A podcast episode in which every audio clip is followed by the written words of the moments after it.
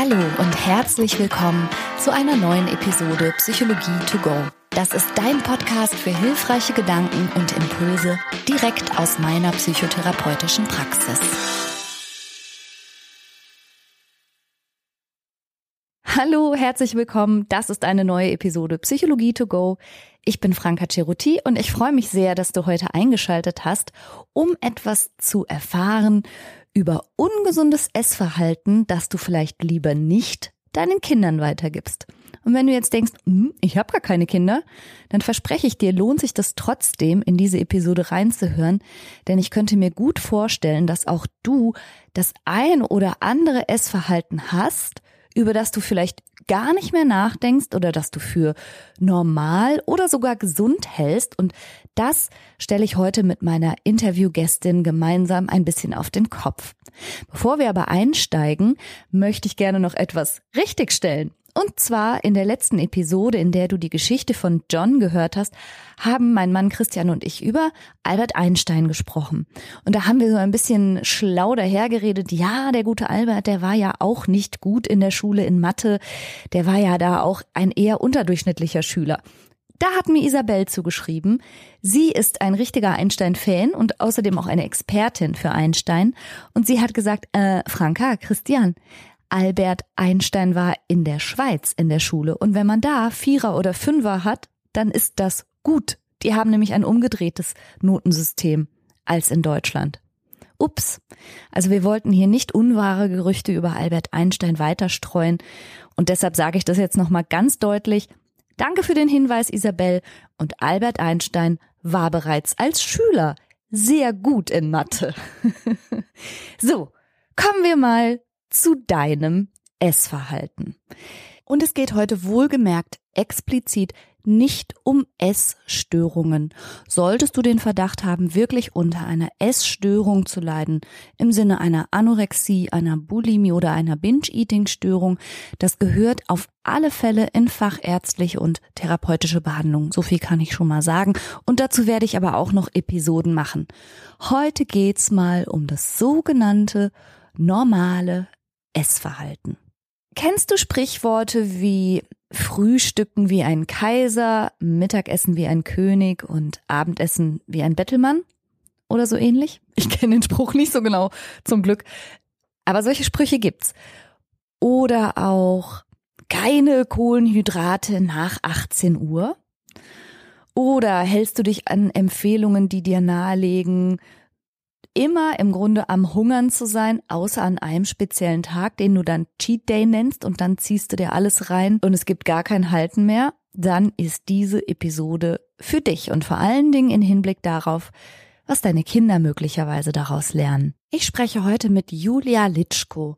Sie ist Journalistin, Podcast-Host und Co-Autorin des Buches Dein Kind ist besser, als du denkst und Erfinderin des sogenannten Confidimus-Prinzips. Confidimus bedeutet übrigens für diejenigen, die vielleicht kein Latinum haben per Zufall, Confidimus heißt wir vertrauen.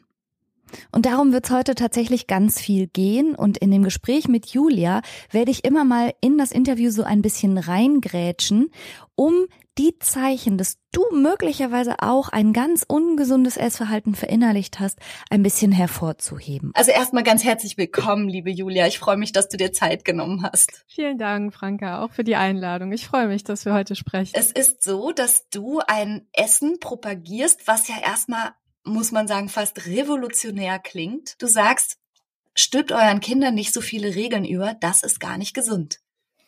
Ja, richtig. Und äh, ehrlicherweise ist es gar nicht so revolutionär, wie man auf Anhieb denken mag. Denn ähm, aus meiner Sicht ist es der natürlichste Ansatz, den wir haben zum Thema Ernährung, nämlich indem wir sagen, hey, ähm, vertrau doch mal deinem Kind im Punkto Ernährung, weil wenn es zur Welt kommt, dann bringt es nämlich etwas mit, nämlich einen inneren Ernährungskompass. Denn dein mhm. Baby, das zur Welt kommt, das spürt ganz klar Hunger und ganz klar Sättigung. Und äh, neben Appetit und Bekömmlichkeit, was sich dann eben später entwickelt, ist das eigentlich die Basis für ein gesundes Essverhalten ein Leben lang, wenn wir dieses Wunderwerk, so wie, wie, wie wir das nennen in unserem Buch, diesen inneren Ernährungskompass, wenn wir den wahrnehmen, schützen und fördern, statt ja. ihn mit Regeln zu vermeintlich gesunder Ernährung aus dem Gleichgewicht zu bringen,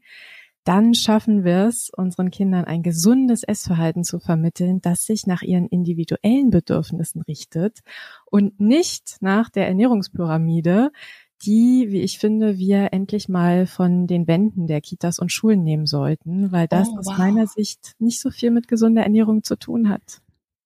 Okay, brrt, hier gehe ich mal ganz kurz dazwischen.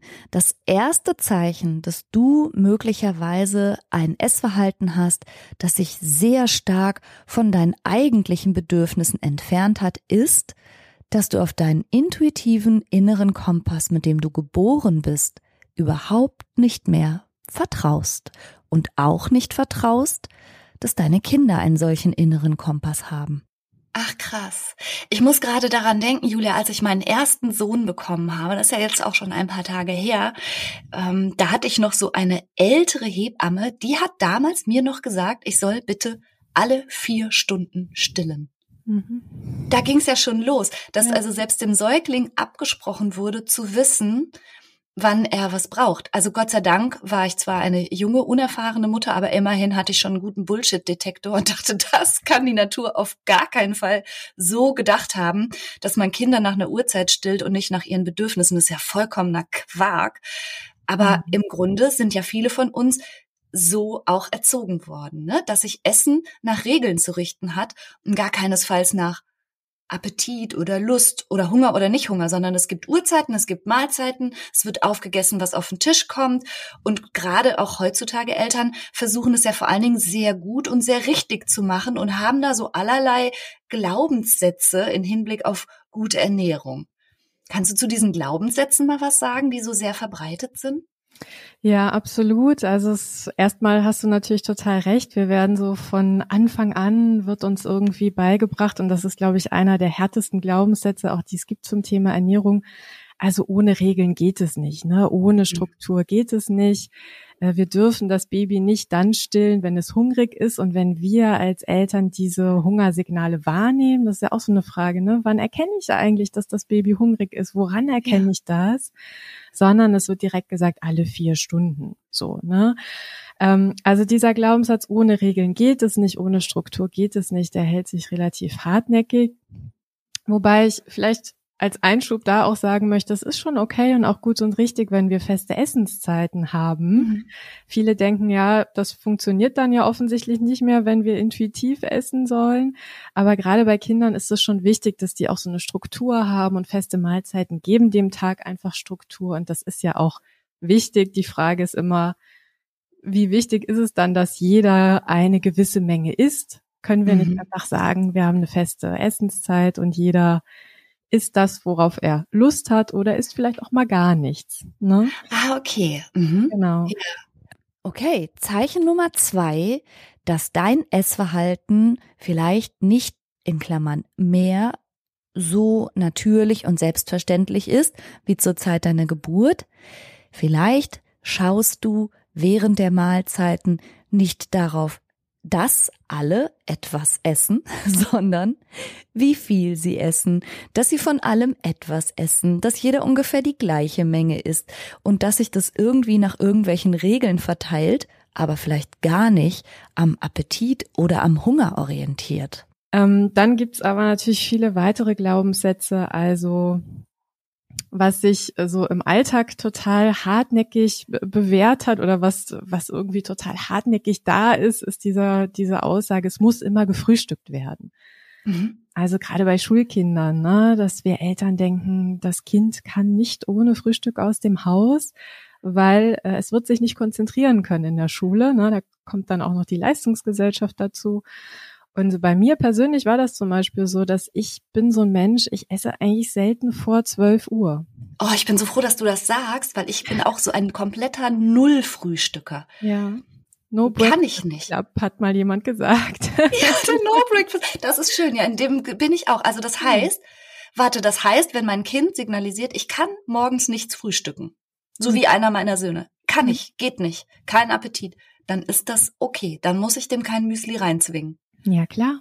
Also warum sollten wir essen, wenn wir nicht hungrig sind? Und weißt du, gerade bei Kindern ist es so, dass wir uns da schwer tun zu sagen, na gut, dann schicke ich mein Kind halt ohne Frühstück in die Schule. Aber hey, was ist das Schlimmste, was passieren könnte? Das Kind merkt vielleicht in der zweiten Stunde, oh, jetzt habe ich doch einen richtig großen Hunger. Das ist eine Erfahrung, die es macht. Ja, und für den Fall geben wir natürlich ein Pausenbrot oder sowas mit.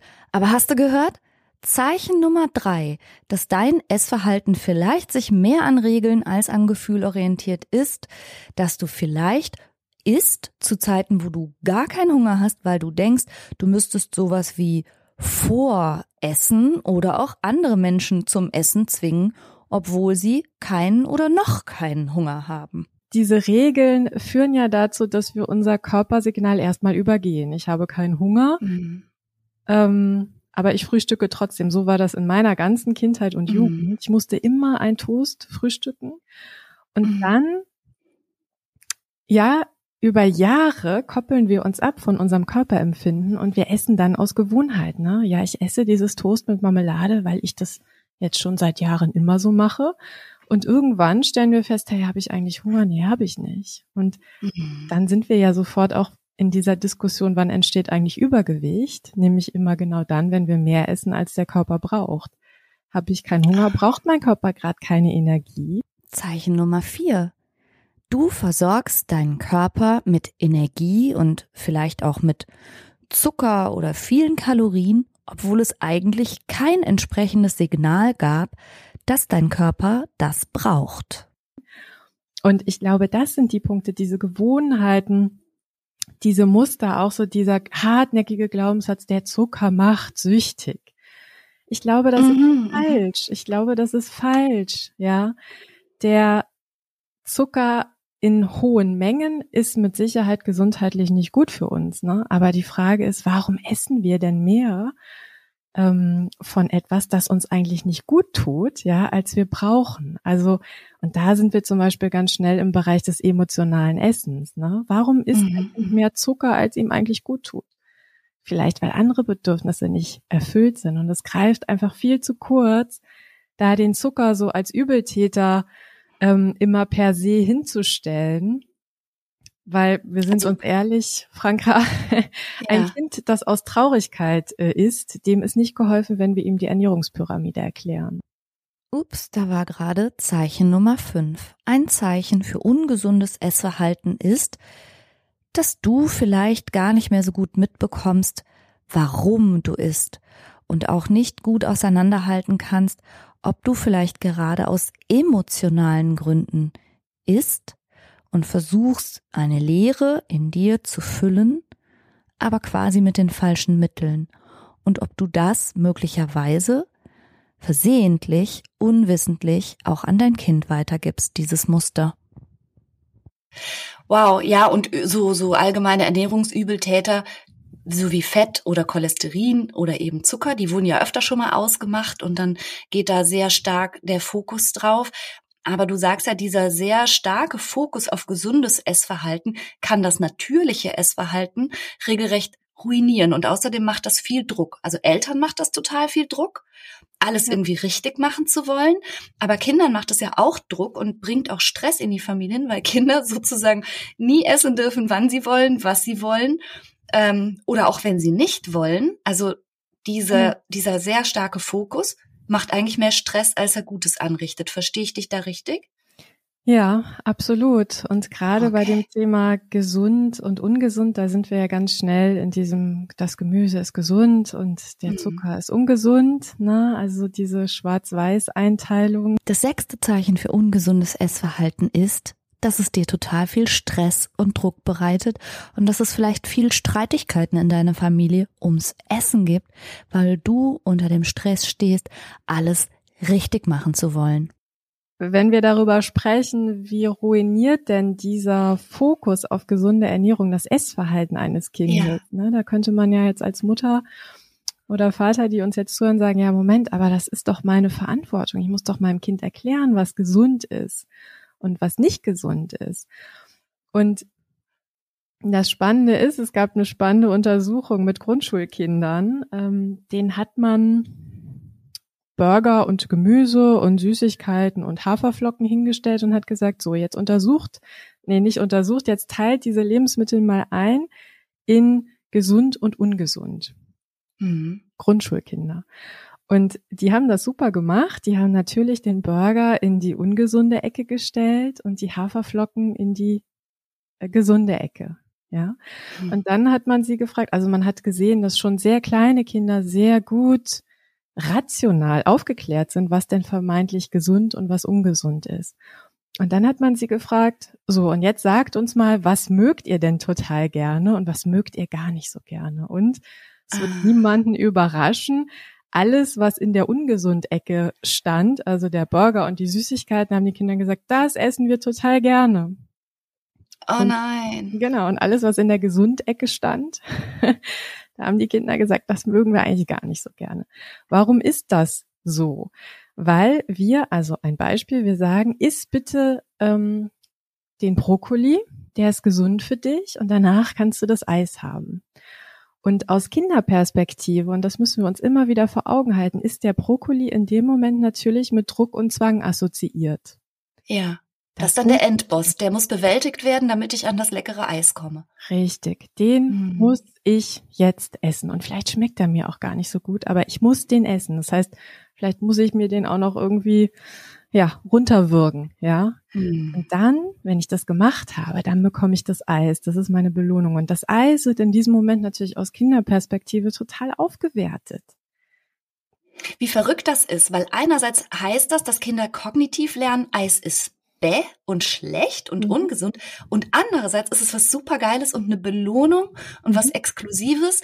Und solche, gerade auch solche süßen Lebensmittel werden ja häufig auch mit Belohnung assoziiert oder mit Gemütlichkeit oder mit Trost. Und da sind wir ja dann schon wieder bei diesem emotionalen Essen. Genau. Das heißt, mhm. etwas, was uns einerseits beigebracht wird, was schlecht ist, ist andererseits was super Exklusives, super Erstrebenswertes. Genau, auch total verwirrend aus Kinderperspektive. Ja, ne? Und wenn total. wir aber nochmal bei dem Brokkoli bleiben, was wir uns vor Augen halten müssen als Eltern ist, dass wir natürlich immer dann von gesunden Dingen sprechen. Also wir sagen ja nicht, ist das Eis, das ist gesund, ja. sondern wir versuchen ja mit dem Argument, das ist gesund, das Kind davon zu überzeugen, das zu essen. Je öfter Kinder aber hören, isst den Apfel, isst den Brokkoli, das ist gesund, umso stärker verknüpfen die, sie diesen Begriff gesund mit, ah, das schmeckt mir eh nicht. Das heißt, ich sage, das ist gesund für dich und sofort haben Kinder so eine innere ablehnende Haltung. Ach Gott, jetzt sagt sie wieder gesund, dann schmeckt es mir eh mhm. nicht.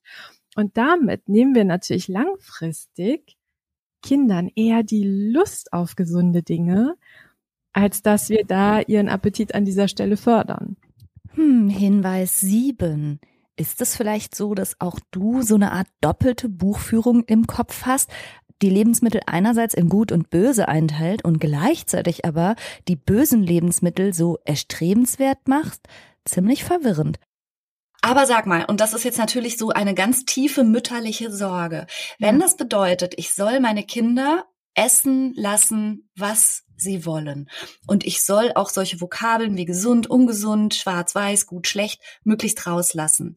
Würde dann mein Kind nicht rund um die Uhr nur Mist essen und trinken und am Ende eine komplette Mangelernährung wählen, die dann auch zu gesundheitlichen Problemen führt? Also das muss man ein bisschen differenziert betrachten. Grundsätzlich ist es so, dass unser Körper ja auf Überleben programmiert ist. Da bin ich wieder beim Wunderwerk. Ja, das heißt, unser Körper hat per se naturgemäß gar kein Interesse daran, dass wir uns Mangel ernähren. Mhm. Jeder von uns kennt das. Also man kann es ja gedanklich mal durchspielen. Wenn ich dir jetzt sagen würde, Franke, eine Woche isst du bitte nur Schokolade. Morgens, Ach. mittags, abends. Mhm. Genau. Alleine schon, wenn wir das mal gedanklich durchspielen, spätestens an Tag zwei oder drei würdest du sagen, ich brauche jetzt ein Brot oder eine warme Mahlzeit. Ja, mhm. der Volksmund sagt so schön, mir hängt es zum Halse raus. Das ja. heißt, wir dürfen da schon auf den Körper vertrauen, der irgendwann, wenn er merkt, mir fehlen bestimmte Dinge, einfach Appetit auf andere Dinge signalisiert, damit er rundherum gut versorgt ist.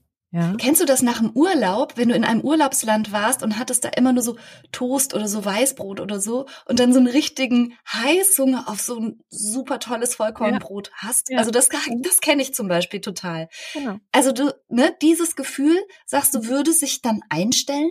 Genau, das stellt sich ein mit einer kleinen Einschränkung. Es ist ja häufig so, dass wir, also wir begleiten ja auch im Coaching Eltern, dass wenn wir Familien begleiten, wo die Kinder über ja, viele Jahre Kontrolle erfahren haben. Ja, also mhm. die sehr reglementiert wurden am Esstisch.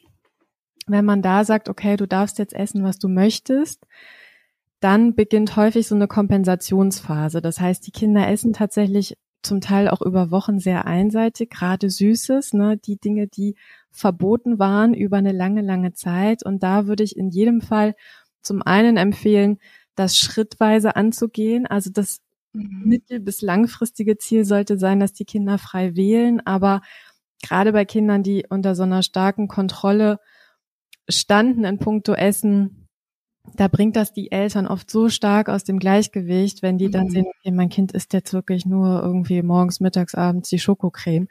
Ich halte mhm. das nicht aus, dann haben wir halt häufig den Fall, dass Eltern sagen, ich, ich, ich schmeiß hin, ich, ich schaffe. Ich kann das nicht durchziehen. Mhm. Genau, das ist dann wieder nicht im Sinne des Kindes da ist es auf jeden Fall auch ratsam, sich da Hilfe zu holen.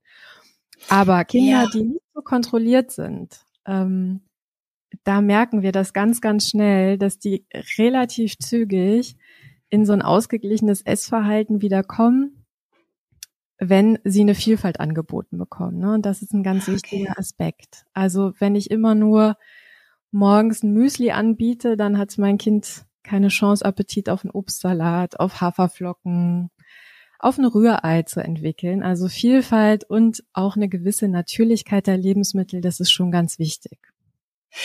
Die Natürlichkeit der Lebensmittel, ähm, die du gerade ansprichst, Julia, das ist ja vielleicht auch so ein bisschen der Punkt, weil du sagst, eigentlich werden wir mit so einer Art intuitiven oder auch somatischen Intelligenz geboren. Wir kommen damit zur Welt, dass unser Körper uns sagt, was er braucht.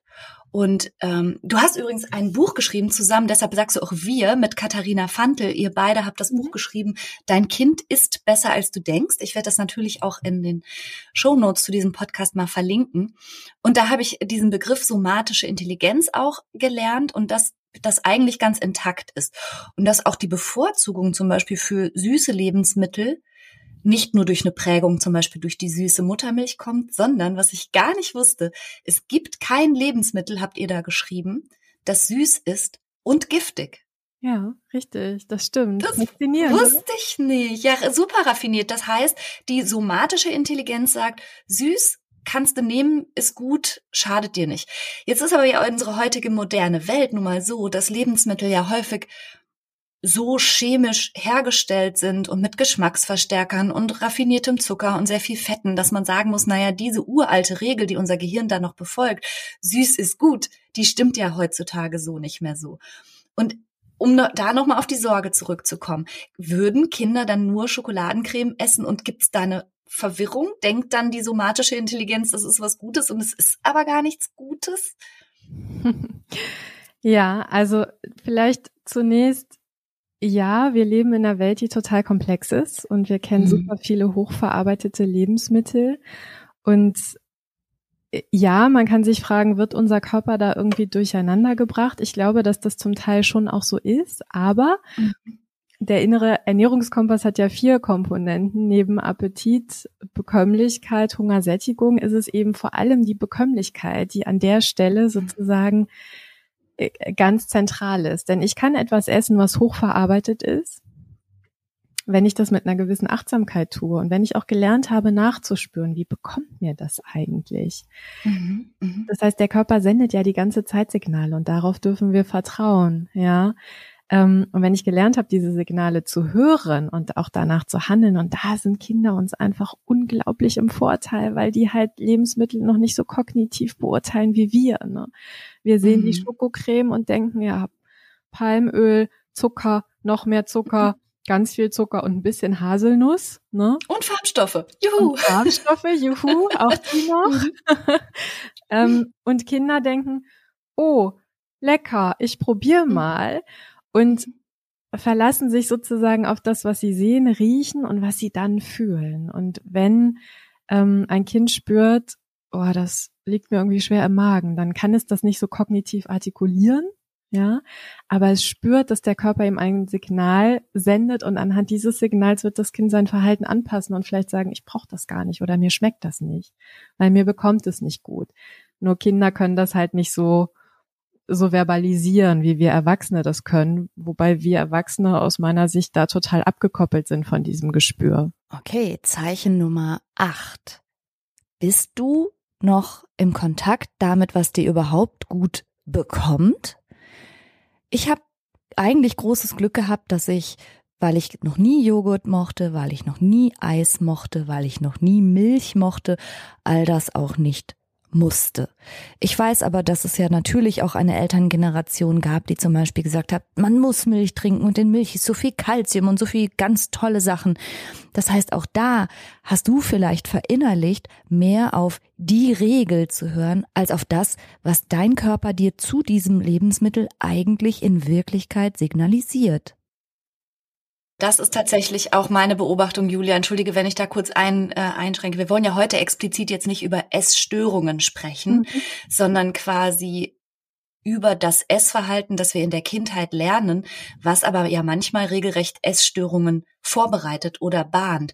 Ja. Und was du jetzt gerade sagst, eine sehr stark an Regeln orientierte Ernährung, die überhaupt nicht mehr intuitiv ist und die überhaupt nicht mehr auf Bekömmlichkeit oder so etwas achtet, auf diese Instinkte, die wir eigentlich haben, die uns nahelegen, diese Ernährung ist entkoppelt von unserem ja. Körper. Die ist ja. nur noch regelorientiert und man, man ernährt sich dann, was die App sagt oder genau. was die Frauenzeitschrift vorschlägt oder um die Uhrzeit ja, um die Uhrzeit nein. Also einfach null mehr an unserer eigenen somatischen Intelligenz orientiert. Und da mhm. gibt's dann so ganz dramatische Sachen. Stichwort Cheat Day. Also ja. in meinen Augen ist das Bulimie mit Ansage. Wie siehst du das? Ja, äh, ich sehe das ganz genauso. Also sechs Tage lang werden wir ähm, gezwungen, gegen unseren Körper zu arbeiten, weil in diesen Ernährungsprogrammen, na, da gibt es ja auch harte Ernährungsumstellungen, beispielsweise man verzichtet sechs Tage auf Kohlenhydrate. Ähm, wenn man jetzt jemand ist, der gerne äh, Kohlenhydrate isst, dann ist man da natürlich schon in einem Mangel. Ne? Wir quälen uns, wir kasteien uns, ähm, rutschen in so einen körperlichen und oft übrigens auch seelischen Mangelzustand ähm, mhm. und sind dann völlig ausgehungert an Tag sieben und da gibt es dann kein Halten mehr, denn an Tag sieben am ja. Cheat Day dürfen wir essen, was wir wollen und so viel wir wollen. Und wenn wir ehrlich sind, dann sind wir an Tag sieben bestimmt nicht so weit, dass wir liebevoll und achtsam mit unseren Hunger- und Sättigungssignalen irgendwie umgehen, sondern da essen wir einfach so viel, wie es ja. bis uns schlecht wird. Was und, ja der totale Wahnsinn ist, ja. Genau, und auch da werden wieder massiv die Körperbedürfnisse übergangen, ja. Und ähm, da wir ja wissen, am nächsten Tag sind wieder Verbote, ja, also da darf ich die Kohlenhydrate nicht mehr essen, essen wir dann an Tag sieben einfach noch mehr, ja. Mein Gott, ja. Und ähm, häufig mündet das tatsächlich in der Essstörung, also entweder in so Binge-Eating-Störungen, ne, wo man ja die komplette Kontrolle verliert, also wo man so richtig schlimme Essattacken hat, wo man so das die bewusste Kontrolle über sein Essverhalten tatsächlich verliert. Mhm. Oder es ist häufig auch so, dass gerade bei jungen Menschen, wenn man natürlich so eine harte Ernährungsumstellung macht, ähm, dass die einen sehr, sehr schnellen Gewichtsverlust haben und der ist dann so hoch, dass man plötzlich eine totale Zufriedenheit entwickelt mit seinem mhm. Körper und dass man dann in eine Magersucht rutscht, also dass das quasi ja. nicht mehr aufzuhalten ist. Ne? Ja, und das ist, glaube ich, so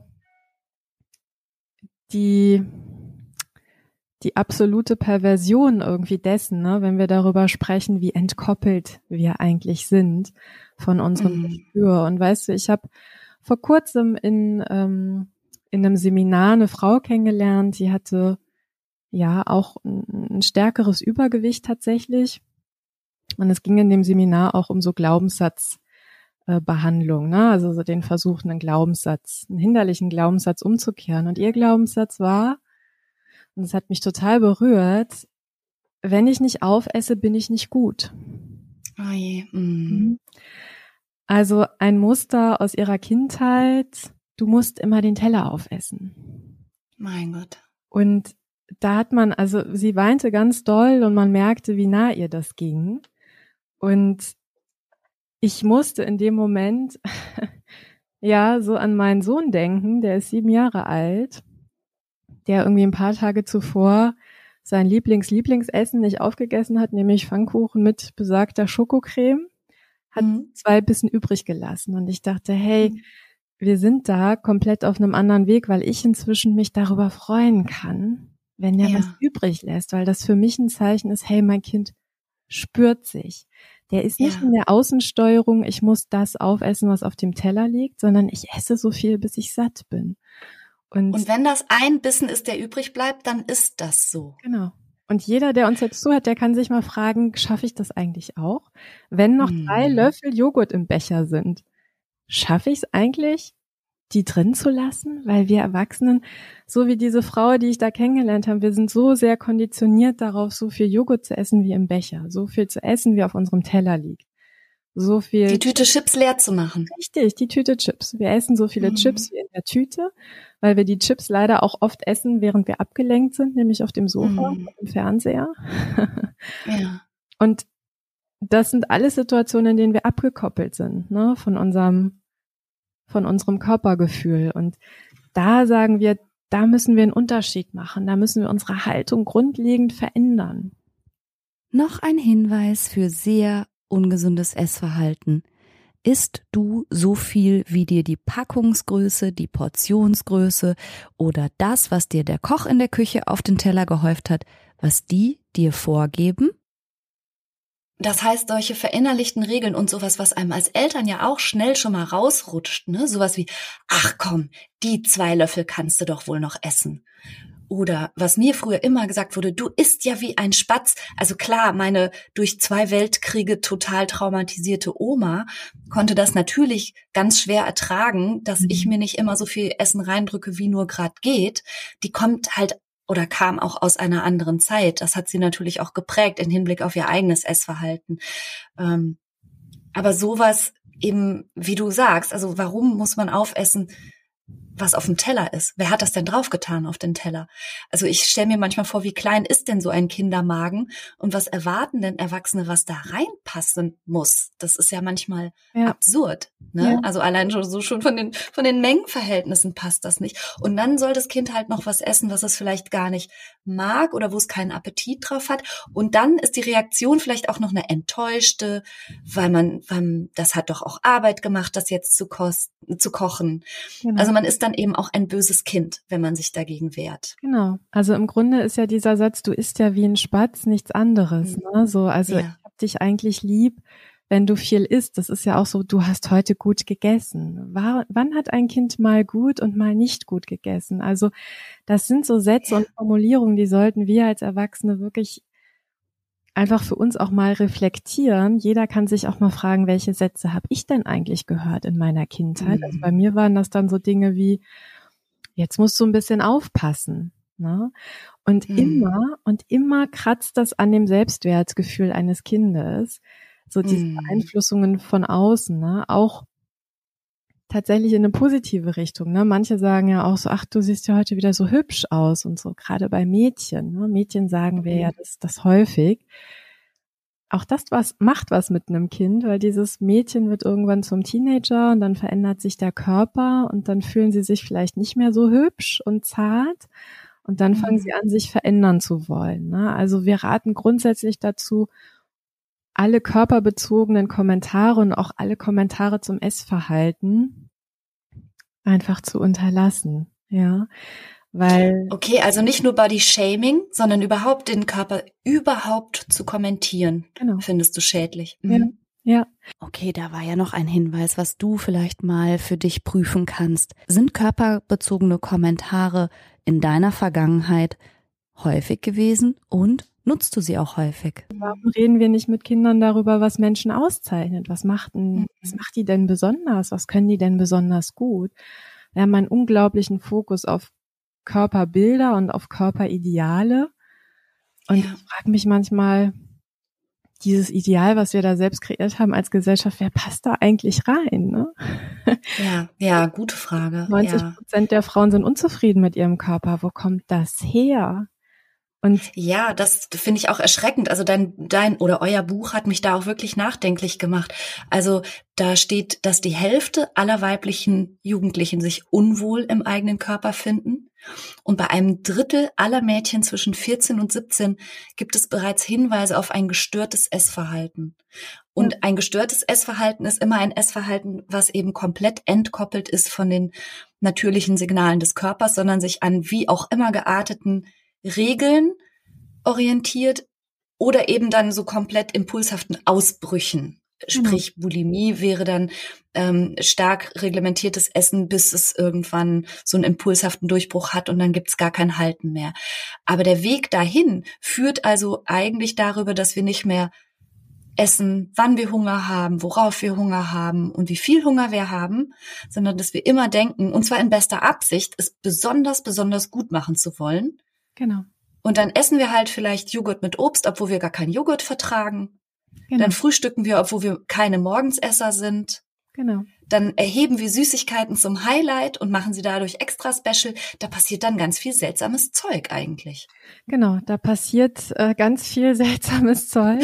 Gut gesagt, aber ich finde wichtig, was du gesagt hast, in bester Absicht. Ne? Also mhm wir wollen das ja immer richtig machen und gut machen als Eltern. Ne? Und guck mhm. mal, ich selbst, also ich habe bis mein Sohn dreieinhalb war, habe ich gesagt, Zucker nur ganz reglementiert, eine Süßigkeit am Tag, süßer Brotaufstrich nur sonntags, mit dem Ergebnis, dass er mich dann ab Mittwochs immer gefragt hat, wann ist denn wieder Sonntag? Mhm. Und dann wurde mir klar, hey, ich verleihe dieser Schokocreme gerade einen unglaublichen Wert. Ne? Ich habe die mhm. ja selber auf so ein Podest gesetzt. Und sonntags gab es dann natürlich kein Halten mehr, ähm, was Schokocreme anbelangte. Und da habe ich gemerkt, das hat aber dann auch wieder nichts mit Hunger und Sättigung zu tun, weil vielleicht hat er sonntags auch einfach gar keine Lust darauf. Aber er, er muss das jetzt nur, weil Sonntag ist, ne? Genau, er isst es jetzt im Übermaß, weil es ist Sonntag. Und irgendwann oh. später habe ich, und das ist ja auch im Buch beschrieben, gemerkt, dass mein dreieinhalbjähriger angefangen hat, heimlich zu essen. Also auch das, ne, also der hat dann Schokolade sich aus dem Schrank geholt, ähm, hat das gegessen heimlich und hat das Schokoladenpapier unterm Sofa versteckt. Und irgendwann beim ah. Staubsaugen finde ich da dieses Papier und denke, oh Gott, was ist, was ist passiert, ne? Und das vielleicht auch nochmal so als Tipp. Also wann merke ich eigentlich, dass das Essverhalten meines Kindes in so eine unnatürliche Richtung driftet, ne? Also heimliches mhm. Essen ist auf jeden Fall ein Alarmsignal. Oh ja, Mann, hier hole ich auch noch mal kurz den Marker raus. Absolutes Zeichen für ungesundes Essverhalten ist Essen in deiner Familie oder bei dir selbst eine Heimlichkeit? Gibt es Lebensmittel, die versteckt werden und die du dir heimlich und voller Schamgefühle reinziehst, wenn keiner hinschaut? Und vor wem verbirgst du das und warum denkst du, dass du das musst? Auch so dieses Gefühl von mein Kind schlägt bei jeder Gelegenheit komplett über die Stränge. Also mhm. wenn ich es zum Kindergeburtstag schicke und ich krieg von anderen Eltern die Rückmeldung, so es hat ohne Ende gegessen. Also diese Kinder, die am Buffet stehen und nicht spielen wollen, die einfach nur essen, mhm. weil die Eltern gerade nicht da sind, die sozusagen aus dieser Kontrolle dann mal mhm. raus sind und die völlig entkoppelt, da sind wir wieder beim entkoppelten Essverhalten von mm. ihrem Körper für so viel essen, wie es geht, weil sie gerade die Gelegenheit dazu haben, aber nicht, weil sie hungrig sind. Also das sind so Alarmsignale, wo wir als Eltern schon hinschauen dürfen und sollten. Und klar, weißt du, dieser Fokus auf die Süßigkeiten, ne?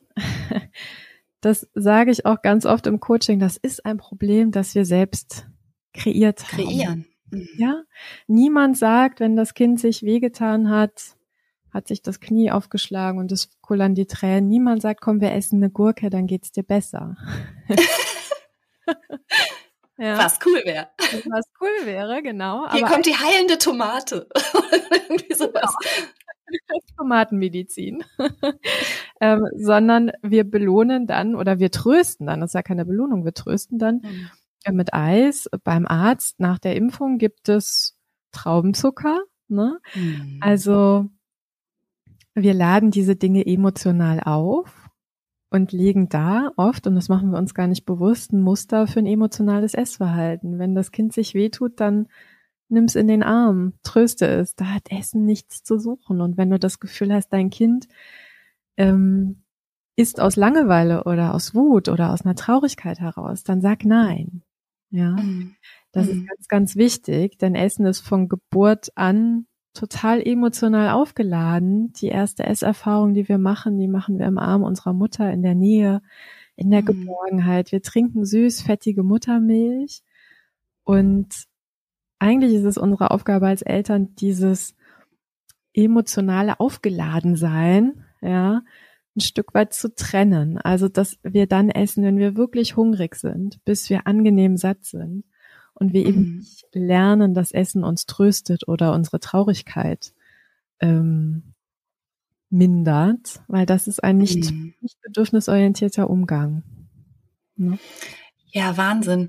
Aber also wie kommt man denn? Ich meine, eigentlich sprechen wir jetzt über das kindliche Essverhalten, aber ich vermute mal, wir haben ja jetzt schon so ein paar Punkte identifiziert, wie das dann einfach auch eben in bester Art und äh, in bester Absicht, aber dennoch komplett in die Hose gehen kann. Und dann haben wir es halt mit Erwachsenen zu tun, deren Sensoren sozusagen für Sättigung so ganz kaputt gegangen sind oder durcheinander geraten sind. Wie du ja schon sagst, kennt ihr aus dem Coaching ja schon Kinder und Jugendliche, bei denen das überhaupt nicht mehr funktioniert. Hm, wie kommt man denn dahin zurück, sozusagen? Ja. Also das ist natürlich ein Weg. Ne? Mhm. Ich glaube, der erste Schritt ist immer, und da kann ich auch aus eigener Erfahrung sprechen, da ich selber auch ein emotionales Essverhalten habe und ähm, oder auch über viele Jahre hatte und ich habe das für mich auch noch nicht 100 Prozent aufgelöst. Ne? Was mir immer hilft, ist mich zu fragen, wir alle wissen ja, wann wir ganz stark dazu neigen, zum Essen zu greifen. Bei mir ist es Stress, ne? Oder wenn ich mhm. aus dem Impuls der Überforderung heraus. Dass ich dann wie ferngesteuert irgendwie zum Süßigkeitenschrank laufe und mir da was raushole. Und da mal so einen kurzen Stopp zu machen und sich kurz zu fragen, mal kurz ganz tief in den Bauch zu atmen und zu sagen, okay, wie fühle ich mich gerade? Mhm. Ja, ich bin überfordert. Ja, ich fühle mich gestresst. Warum will ich jetzt essen? Ja, das ist mein Muster, ne? Schon mhm. hunderte Male gemacht. Also einfach so einen bewussten Stopp zu setzen und sich vor Augen zu führen, okay, ich esse gerade nicht aus einem echten Hunger heraus, sondern weil ich gerade in so einer Überforderung bin beispielsweise. Mhm. Mir, ich schaffe das nicht immer dann den Schrank wieder zuzumachen und nicht zu essen und stattdessen Spaziergang zu machen, weil die natürlich das Essen hilft mir an meiner Überforderung gar nicht. Ein Spaziergang würde es viel eher tun. Ne? Was ich dann wichtig ist, ist, dass man nicht mit so einem schambesetzten Gefühl dann isst und sich dafür verurteilt. Jetzt habe ich es wieder nicht geschafft und so weiter. Also intuitives Essen ist kein sollte kein neues Dogma sein, mhm, sondern es ist eine Einladung, mal wieder hinzufühlen, ne? zu spüren, wie geht's mir eigentlich. Und was viel nachhaltiger wirkt, ist, wenn ich aus emotionalen Gründen gegessen habe, nachzuspüren, wie geht's mir jetzt eigentlich damit? Mhm. Das sagt mein Bauch. Also sich mal Ruhe zu geben und in sich hineinzufühlen. Und ja, es gibt auch so ganz allgemeine Tipps, sowas wie, man sollte essen, wenn man ungestört ist. Ne? Also Essen ist eine mhm. Tätigkeit für sich. Bitte nicht nebenbei arbeiten, lesen oder Fernsehen, sondern sich einfach mal bewusst auf das Essen konzentrieren. Und bevor ich esse, kann ich mich auch fragen, worauf habe ich eigentlich Appetit? Also, mhm. ne, möchte ich jetzt wirklich einen Toast essen oder würde mir was Warmes äh, besser tun? Möchte ich was Kaltes essen? Möchte ich süß, möchte ich salzig, also dieses Appetitempfinden auch mal wieder Schuhe. Hier steige ich auch noch mal kurz ein und fasse die Zeichen, die ich nicht mehr zählen kann, für ungesundes Essverhalten zusammen. Ist es vielleicht so, dass Essen in deinem Leben eigentlich so zur Nebentätigkeit verkommen ist oder etwas ist, was du so nebenher wie ferngesteuert und nur halb aufmerksam tust? Und achtest du darauf, was du eigentlich wirklich möchtest. Und da hatte Julia einen so schönen Satz gesagt, den muss ich hier nochmal dazwischen schießen. Leider hatten wir genau in dem Moment wirklich arge Tonprobleme. Aber sie hat gesagt, wenn Hunger nicht das Problem ist, dann ist Essen auch nicht die Lösung. Und ich finde, das ist ein Satz, den kann man sich wirklich einrahmen. Interessant finde ich auch noch äh, den Gedanken, dass manche Frauen ja zumindest in der Schwangerschaft das schon kennen, also sehr krasse Signale, worauf sie jetzt Appetit haben. Ja. Und auch von Schwangerschaft zu Schwangerschaft scheint das so ein bisschen ähm, verschieden zu sein. Also das kenne ich aus meiner eigenen ersten Schwangerschaft. Ich hatte zu dem Zeitpunkt über zehn Jahre kein Fleisch gegessen und hatte plötzlich einen wahnsinnigen Appetit auf Salami. Mhm, spannend. Und noch bevor ich den Schwangerschaftstest gemacht habe und wusste, ich bin schwanger, bin ich nicht etwa zum Supermarkt gegangen und habe mir Salami gekauft. Nein, ich bin sogar rein zum Metzger, weißt du, so richtig Vorhof zur Hölle für jeden Vegetarier und habe mich selber beobachtet und habe gedacht, was ist denn mit mir los? Hier stimmt doch irgendwas nicht. Mhm. Aber ich hätte für Salami getötet in dem Moment. Ne? Und dann ging es weiter mit ganz viel Sauerkraut fermentierte Sachen habe ich ganz viel gegessen. Und als ich dann wirklich meinen ersten Termin hatte beim Gynäkologen und mein erstes Blutbild, alles tippitoppi. Und ich gehe einfach davon aus, dass ich vielleicht hier und da einen Mangel hatte. Was weiß ich an was für Stoffen? Salzen, Vitamin B, weiß ich nicht. Aber es war alles gut, weil ich aber auch diesen Instinkten stattgegeben hatte. Ja. Ja. Jetzt stelle ich mir aber nur vor, umgekehrt, du hattest gerade gesagt, Jugendliche machen manchmal mit diesen Apps, wenn sie dann ihr, ihr Essverhalten so radikal diesem Dogma unterordnen, plötzlich auch erstmal die vermeintlich gute Erfahrung, wirklich Gewicht zu verlieren. Schwangere Frauen essen erstmals in ihrem Leben seit langer Zeit vielleicht wieder intuitiv, aber sie nehmen zu. Logisch, das ist der Schwangerschaft geschuldet, aber damit wird das intuitive Essen ja vermeintlich fraglich sogar auch eher bestraft, weil sofort nach der Schwangerschaft geht es dann wieder nur um die Funde, die sofort runter müssen und man wird wieder total reglementiert, oder?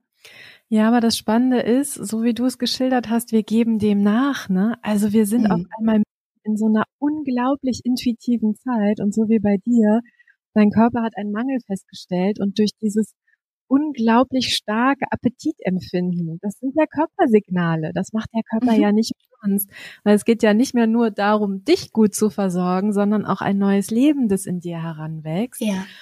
Und das, es ist ja so auch schon fast legendär, so dieser, dieser Appetit auf saure Gurken und Schokolade, ne, in der mhm. Schwangerschaft. Ähm, das heißt, der Körper tut alles naturgemäß, dass du und dein Kind gut versorgt sind. Und das äußert sich in dieser unglaublichen Appetitempfindung, ne? Und ich glaube, dass das Gewicht danach vielleicht nicht wieder eins zu eins zurückgeht, ist aber nicht der Grund, dass das intuitive Essen nicht funktioniert, sondern dass wir glauben, wir müssten uns danach in die nächste Diät stürzen. Genau. Um unseren Körper wieder in den Vorschwangerschaftszustand zu bringen. Bei mir war das nämlich genauso. Ich habe auch gedacht, so jetzt muss ich aufpassen, jetzt muss ich meinen Körper, den hole ich mir jetzt zurück in der mhm. Form, in der er vorher war. Und dann folgten Diäten, dann folgten übrigens auch Cheat Days und so mhm. weiter. Also dann folgte Low Carb. Ähm, und mein Gewicht hat sich dadurch immer weiter in die Höhe geschraubt. Mh, mh. Also. Das heißt, du auch als Erwachsene bist äh, durch diese Phase durchgegangen, erstmal wieder das intuitive Essen neu für dich zu entdecken. Ja. Ja. Nach einer ganz schlimmen Diätphase ähm, habe ich irgendwann gedacht, und ich glaube, da geht's vielen so, ich, das kann ich so nicht mein Leben lang weitermachen. Ja. Ich kann nicht mein Leben lang verzichten. Ich kann nicht mein Leben lang auf Kohlenhydrate verzichten. Ich kann nicht mein Leben lang Kalorien zählen.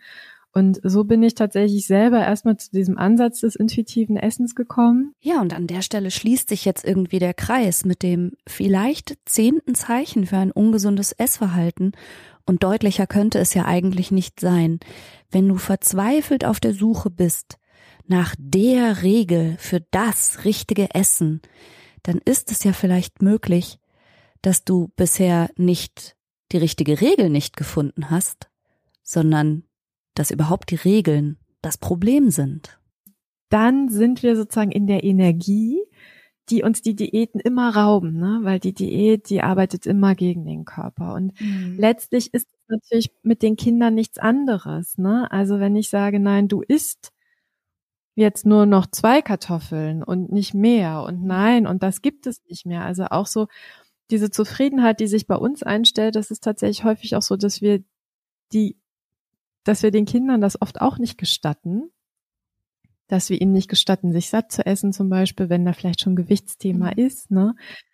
Und dann entstehen Machtkämpfe, dann entsteht Streit und auch bei den Kindern ist es so, dass dann das tatsächlich eine Gewichtsthematik noch befeuert ja. durch diese Kontrolle, so wie bei uns selbst auch. Und dann stecken wir in einem ganz blöden, destruktiven Teufelskreis, der eben nicht dazu führt, und das ist doch im Grunde das, worum es geht, dass wir Freude am Essen haben und dass wir Essen genussvoll zu uns nehmen. Ja ja, dass wir unseren Kindern einfach vermitteln, hey, du darfst auf dich hören. Das ist das Gesündeste für dich.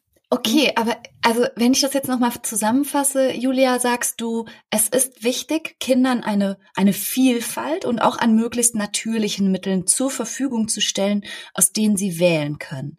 Aber mhm. es geht auch niemand kaputt, wenn da mal die Schokocreme bei ist und man kann sich darauf verlassen dass Kinder, wenn man sie wirklich komplett in Ruhe lässt und frei entscheiden lässt, was sie essen möchten, sie eben nicht ausschließlich nur noch Schokocreme essen und nichts anderes mehr. Ganz genau. Und dass man, indem man da quasi ohne Regeln und ohne Dogma dran geht, die Kinder ein ganz natürliches Essverhalten für sich selber entwickeln. Ganz genau. Wenn sie eine Vielfalt kennenlernen, aus mhm. der sie wählen können, und wenn wir eben auch sicherstellen können, dass das Kind nicht aus emotionalen Gründen ist. Ne? Das ja. ist immer noch ein ganz wichtiger Aspekt, den wir da nicht, nicht vergessen dürfen. Ähm, aber wenn wir die Kinder in Ruhe lassen, dann essen sie oder dann ernähren sie sich auf eine Art und Weise gesund, die für sie individuell gut und richtig ist. Das entspricht nicht immer dem, was Ernährungsexperten vorgeben. Also ich denke jetzt an die fünf Portionen Obst und Gemüse. Mhm. Also wer ein Kind zu Hause hat, dass diese fünf Portionen Obst und Gemüse Problem äh, los jeden Tag tatsächlich essen kann, der möge sich gerne melden bei mir. Weil selbst wir Erwachsenen schaffen das ja nicht. Ne? Ja, ja. Das heißt, wir haben immer so diese, diese Idee, das Kind muss ganz viel Frisches essen, ganz viel Frisches essen und intuitiv essende Kinder, die essen nicht so, wie Experten das vorgeben. Und das ist auch gut und richtig so sondern die essen so, wie es für sie und ihre individuelle Entwicklung richtig ist. Und das kann schon sein, dass es dann auch Phasen gibt, in denen wieder mehr Süßes gegessen wird. Ich sehe das bei meinem Sohn auch und dann gibt es immer zwei Möglichkeiten.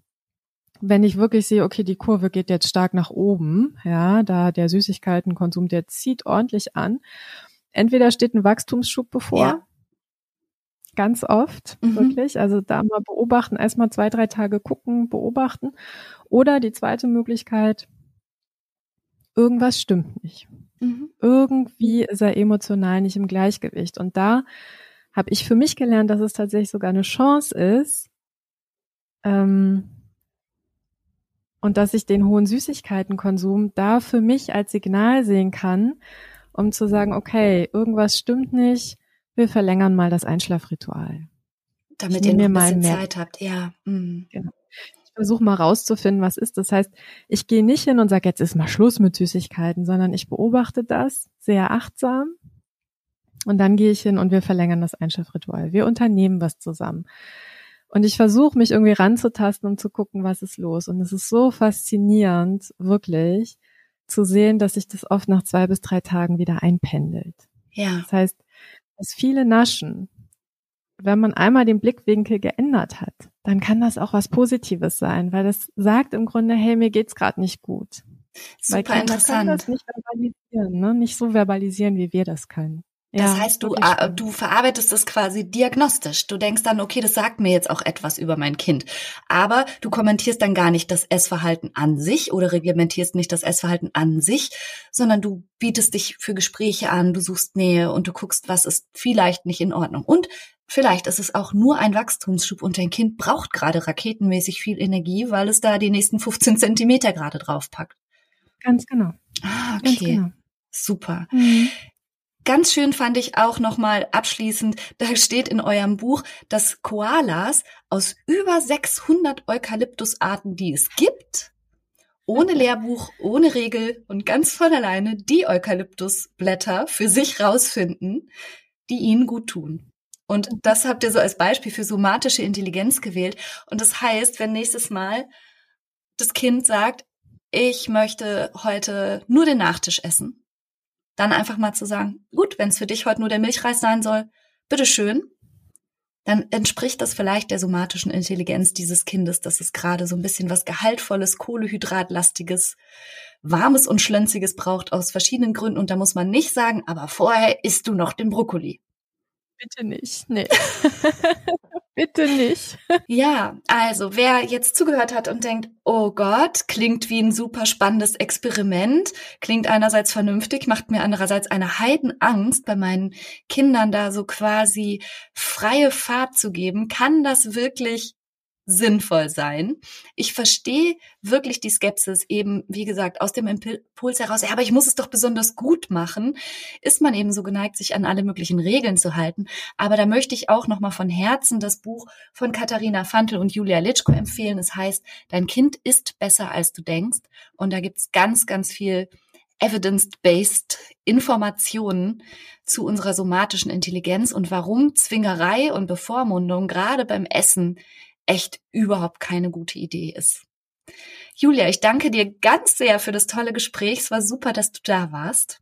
Sehr gerne. Danke dir auch. Eure Seite confidimus.de, ich werde es alles nochmal verlinken. Da gibt's noch viel mehr Informationen dazu, wie man sein Kind zu einem gesunden, intuitiven und natürlichen Esser macht.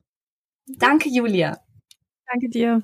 So, ich habe mich natürlich, wie abzusehen war, mit den Zahlen vertüdelt, aber ich sage mal roundabout zehn gute Hinweise, ob mit deinem Essverhalten vielleicht irgendwas gerade in Schieflage ist und ob du vielleicht Sachen für in Anführungszeichen normal hältst, die vielleicht gar nicht mal so günstig sind. Ich hoffe, du konntest da heute eine Menge von mitnehmen. Ich sage wie immer ganz, ganz herzlichen Dank fürs Zuhören und wenn du darüber mit mir im Gespräch bleiben magst, dann schau doch gerne mal bei Instagram vorbei. Da heiße ich Franka-Ciruti-Psychologie. Es gibt nämlich viel mehr Franka Ciruttis, als man meint. Deshalb habe ich bei mir Psychologie noch hinten dran gehangen.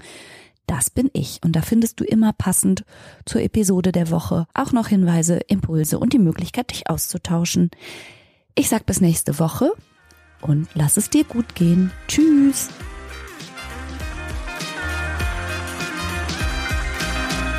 Das war's für heute. Ich hoffe, du konntest eine Menge frischer Gedanken für dich mitnehmen. Mehr davon gibt's auch auf meiner Seite www.franca-ceruti.de